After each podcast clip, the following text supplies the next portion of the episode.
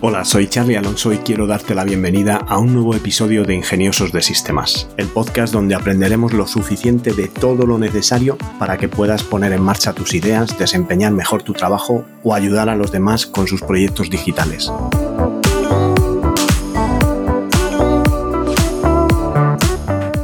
Episodio de hoy tenemos otro caso de éxito, pero antes déjame que os recuerde que tenolitas.com es un servicio de asesoramiento low cost donde podéis contratar vuestro plan de asesoramiento tecnológico por el precio de un par de cafés y hacer vuestras preguntas para poder contar con mi ayuda y poner en marcha vuestro negocio digital. En el episodio dedicado a los proyectos y a los casos de éxito, esta semana te quiero hablar de un proyecto que viene derivado de un hobby de estos eh, de friki, que es raro, pero que tiene una curiosidad suficiente para que me haya decidido hacer un episodio sobre esto. Se trata de llevar la Raspberry Pi al espacio. David Ackerman es un usuario que se ha hecho famoso en la comunidad de creadores de proyectos realizados con Raspberry Pi y bueno, pues el objetivo de este señor es mandar una Raspberry Pi al espacio cercano. Lleva haciéndolo desde 2012 y ha perfeccionado este tipo de proyecto que ahora es accesible a casi cualquier usuario con un mínimo de interés y esto sí, una modesta cantidad de dinerito para comprar el equipamiento adicional que, que te hace falta. No mucho, pero es un hobby, digamos, más caro que, el salir a correr. El resultado puede ser impresionante en todos los ámbitos, incluido por supuesto el, educativo. ¿no? Lo que ha hecho es coger una Raspberry Pi, un módulo que incluye una antena GPS, antena especial para ampliar la recepción de radio, ya que el dispositivo se va a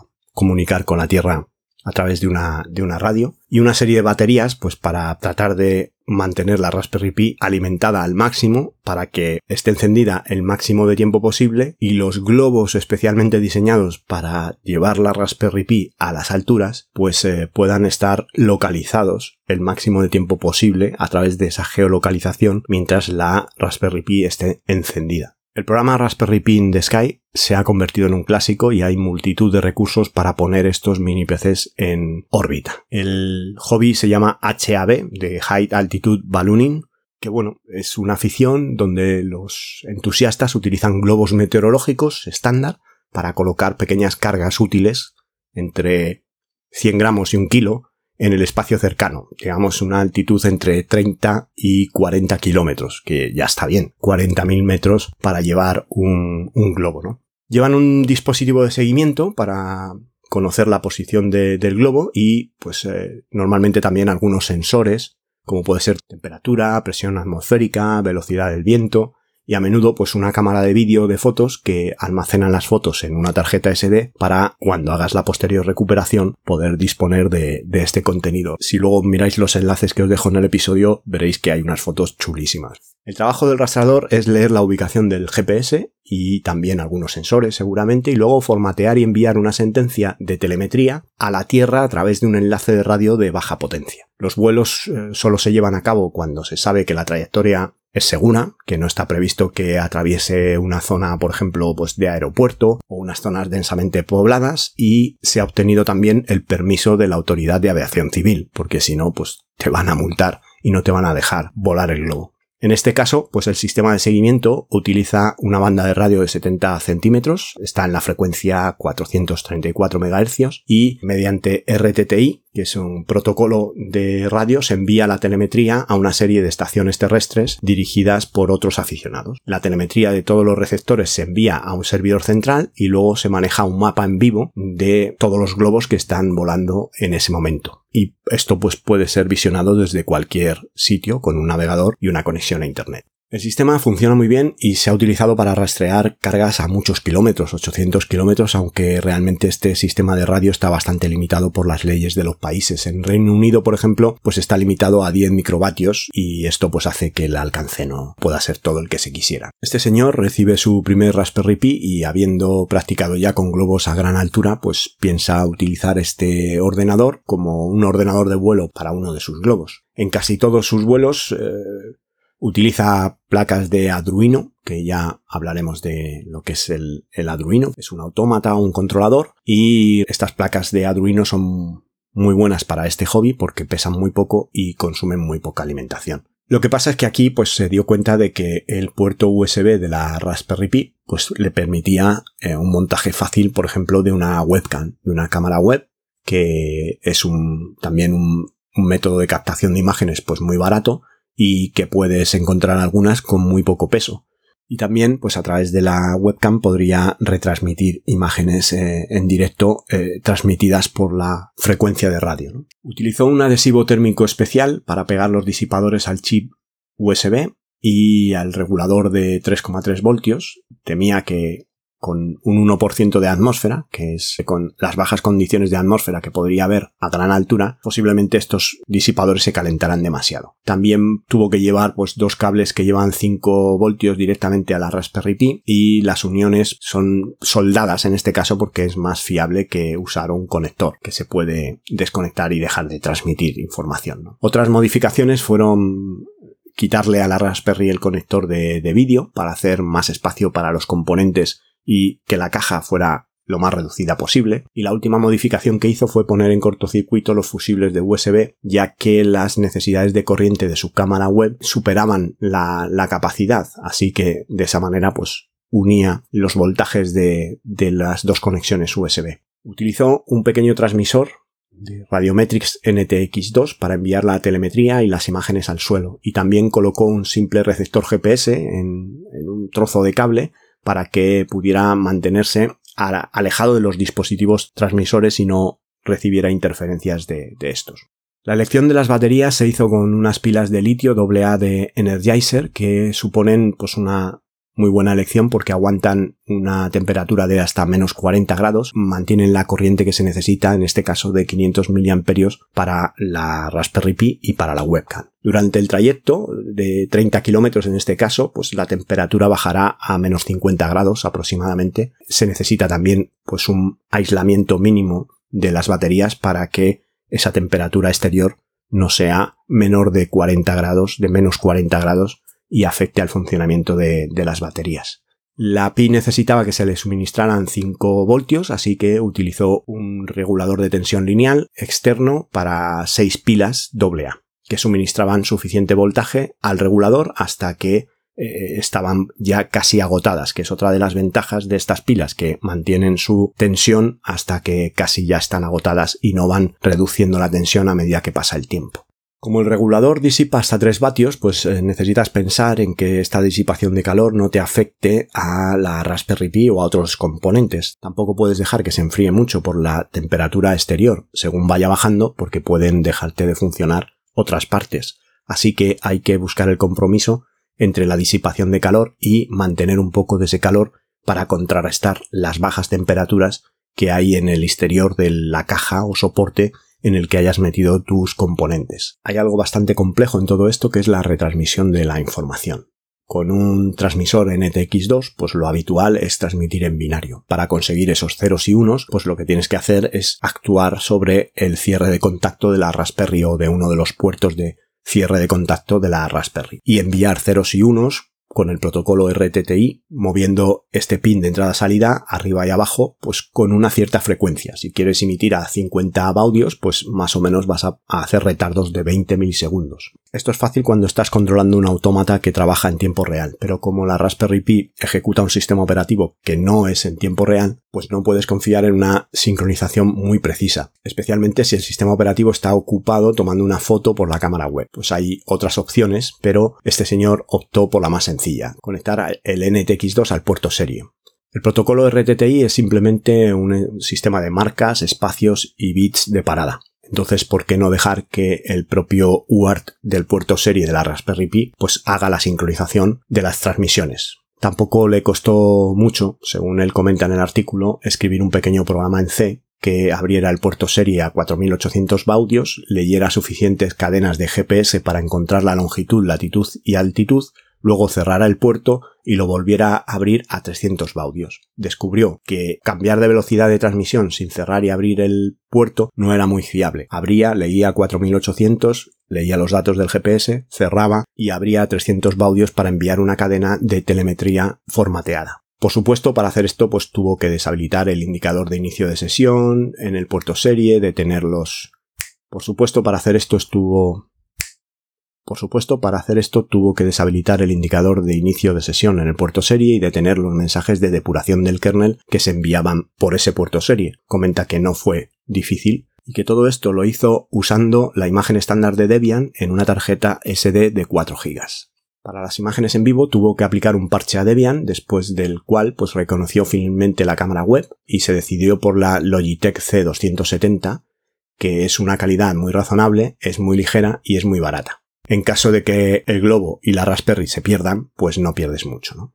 Probó varios programas de imágenes para cámaras web y encontró el FS Webcam como el mejor para utilizarlo en este sistema, porque funcionaba sin necesidad de manipular, pero tenía suficientes opciones para adaptar la toma de las imágenes. Hay que recordar que el sistema de radio tiene muy poco ancho de banda y con un vuelo típico de unas dos horas no tienes tiempo para enviar imágenes grandes, así que no tiene sentido usar la mejor webcam del mercado. Se decidió por una resolución de 430 x 220 y una compresión del 50%, que era un buen compromiso entre la calidad y la velocidad de descarga. Midió la corriente de la cámara web que pasó de 5 mA en reposo a 250 mA al pico de tomar una foto, y de ahí la necesidad de cortocircuitar el fusible del USB, porque tiene un máximo de 140 mA de consumo y cuando pasas a 250 de pico al tomar la imagen, te, te cortocircuita el puerto USB y ya no te deja utilizar. Un simple script de, consola tomaba una foto cada 30 segundos, la guardaba en la tarjeta SD para que el programa de seguimiento pudiera elegir la mejor imagen, el JPEG más grande, y lo transmitía.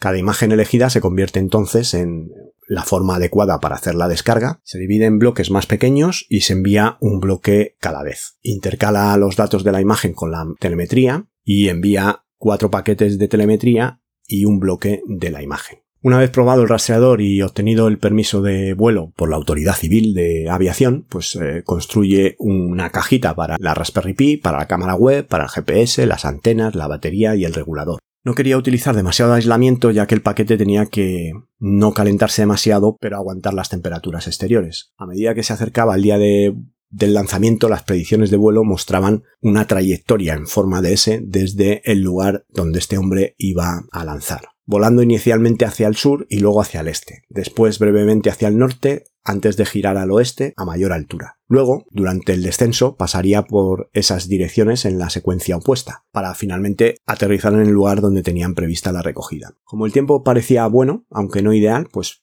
pidió el gas, lo recogió, infló el globo obtuvo el permiso para dos vuelos, para él y para un amigo. Con tres rastreadores y dos vuelos, pues optaron por volar un primer globo pequeño con un rastreador ligero y después volar un segundo globo con el rastreador más grande, con la cámara de vídeo GoPro y conectar la Pi a este sistema. Después de pensarlo un poco más, decidieron añadir un tercer rastreador como respaldo para asegurarnos de que al menos recuperaban la GoPro. Llegó el día de vuelo y también la lluvia. Pero bueno, se preveía que pasaría, así que empezaron a dirigirse al lugar de despegue mientras se amainaba la llovizna. Luego, primero fue el globo más grande con una pequeña carga útil para que Anthony pudiera intentar el récord mundial de actitud. Luego vino el vuelo más complicado con la carga útil de la Raspberry Pi en la parte superior. Luego la carga útil de la GoPro. Y finalmente el rastreador que pusieron de reserva que ya había volado antes. El conjunto completo de paracaídas y tres cargas útiles pesaba un kilo. Y después el globo hasta la carga útil más baja tenía unos 60 metros de longitud. El lanzamiento fue interesante ya que al principio el viento mantuvo el globo bajo y la línea estaba casi horizontal. Tras una breve espera,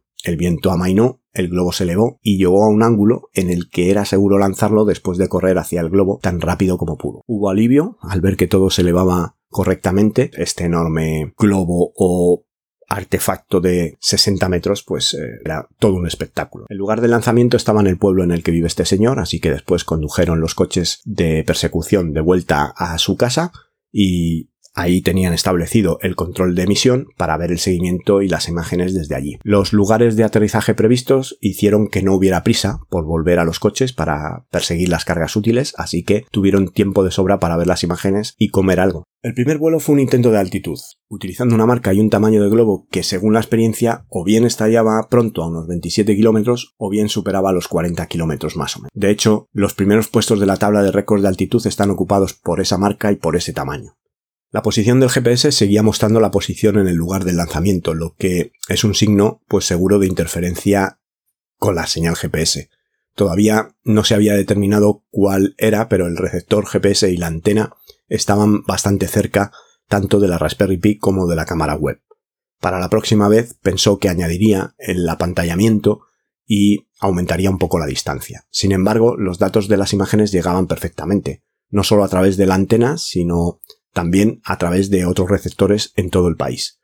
A medida que el globo subía, las imágenes mejoraban, y más receptores empezaron a recibir buenos datos.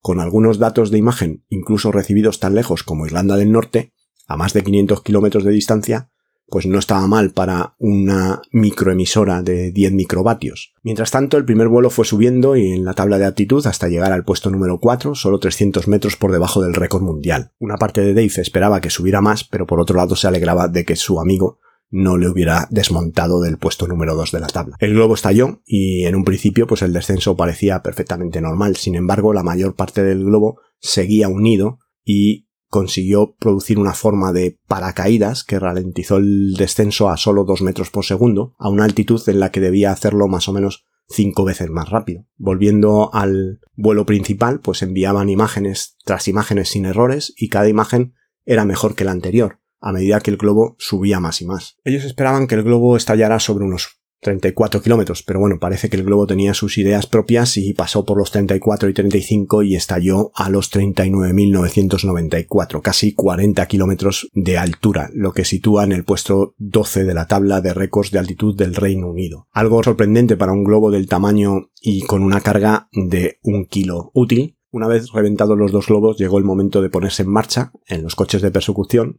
equipados con antenas, con receptores de radios o portátiles y peces de coche para seguir la cartografía con Internet a través de 3G. La predicción del aterrizaje del vuelo era cerca de la localidad que se llama Didcot, y así que se dirigieron hacia allá. No estaban muy lejos cuando las cargas útiles aterrizaron en Milton Heights, a pocos kilómetros del lugar de lanzamiento, Sorprendentemente, uno de los receptores estaba lo suficientemente cerca como para seguir captando imágenes en directo, y al cabo de un rato todo el mundo pudo comprobar que la carga útil había aterrizado con seguridad en la hierba. Anthony vio caer las cargas útiles dentro de un campo de fútbol y tras obtener el permiso del club, pues entraron para coger las, las cargas. Mientras tanto, el vuelo anterior seguía descendiendo, pero muy lentamente, menos de una quinta parte de lo previsto. En aquel momento no lo sabían, pero estaban seguros de que el látex había conseguido formar su propio paracaídas y luego a pocos kilómetros de distancia se aceleró de repente, pues posiblemente se rompería el látex y aterrizó en un campo al norte de Oxford. Anthony pensó que este globo había caído en una localización bastante inaccesible y con la lluvia cayendo a cántaros pues decidió darse la vuelta y volver a casa. Cuando Dave se disponía también a volver a casa, se conectó a la red de receptores de la sala de chat y les dijeron que estaba cerca del apartadero de la A34, que estaba muy fácil de llegar. La lluvia terminó en 5 minutos y como no sonaba mal, pues decidieron volver a buscar este tercer globo. Este fue un gran día para el Hubin, el hobby este de globos de alta altitud. Los cuatro rastreadores funcionaron bien, todos fueron recuperados y obtuvieron algunas imágenes en vivo impresionantes. Podéis ver las imágenes en los enlaces que os dejo en el, en el episodio. Ya existen proyectos especiales para proteger la Raspberry Pi de cara a un viaje vamos a llamarlo espacial, o a 40 kilómetros de, de la superficie de la Tierra, y hay, por ejemplo, carcasas fabricadas en aluminio de grado 60-63, que es el que recomienda la, la, NASA, carcasas diseñadas a través de un software de diseño asistido por computador o CAD y el diseño, por ejemplo, de estas carcasas es sorprendente porque es bastante grande y voluminosa, pero al ser de ese material es poco pesada. Y esto es eh, los requisitos que exige la ESA o la NASA para pequeñas cargas útiles a bordo de la Estación Espacial Internacional. El más importante de estos requisitos es la temperatura de contacto, porque hay una norma que establece que cualquier superficie que la tripulación pueda tocar con las manos no debe alcanzar los 45 grados centígrados. Y con el diseño de esta carcasa esto se cumple. Además hay que pensar que en la Tierra el aire calentado por una CPU de una Raspberry Pi se elevará a medida que el aire más frío ocupa su lugar y pesa más. Pero en el espacio el proceso de convección no se produce. Por lo tanto, en la Estación Espacial Internacional, el aire calentado por una CPU se queda ahí. Así que la carcasa ha sido diseñada teniendo en cuenta la disipación térmica. Hay un nivel garantizado de flujo de aire dentro de todos los módulos de la Estación Espacial Internacional que hace que la disipación de esta carcasa sea efectiva y vaya desapareciendo el aire. Podemos utilizar este tipo de carcasas para colgarlas en globos aerostáticos de alta altitud y con eso pues supongo que gracias a los amantes de este hobby y la inclusión de estos equipos electrónicos pues veremos fotografías aún más impresionantes, vuelos más largos y como siempre pues la necesidad del ser humano de superar las cosas nos llevará a ir cada vez más y más arriba. Por mi parte nada más, hasta aquí el episodio de hoy. Espero que podáis seguir este podcast en las principales plataformas. Muchas gracias por vuestras valoraciones y comentarios en Apple Podcast, por vuestros me gusta en iVoox y Spotify. Y gracias por estar al otro lado y querer formar parte de esta comunidad de ingeniosos de sistemas. Nos encontramos en el próximo episodio y que tengáis un ingenioso día.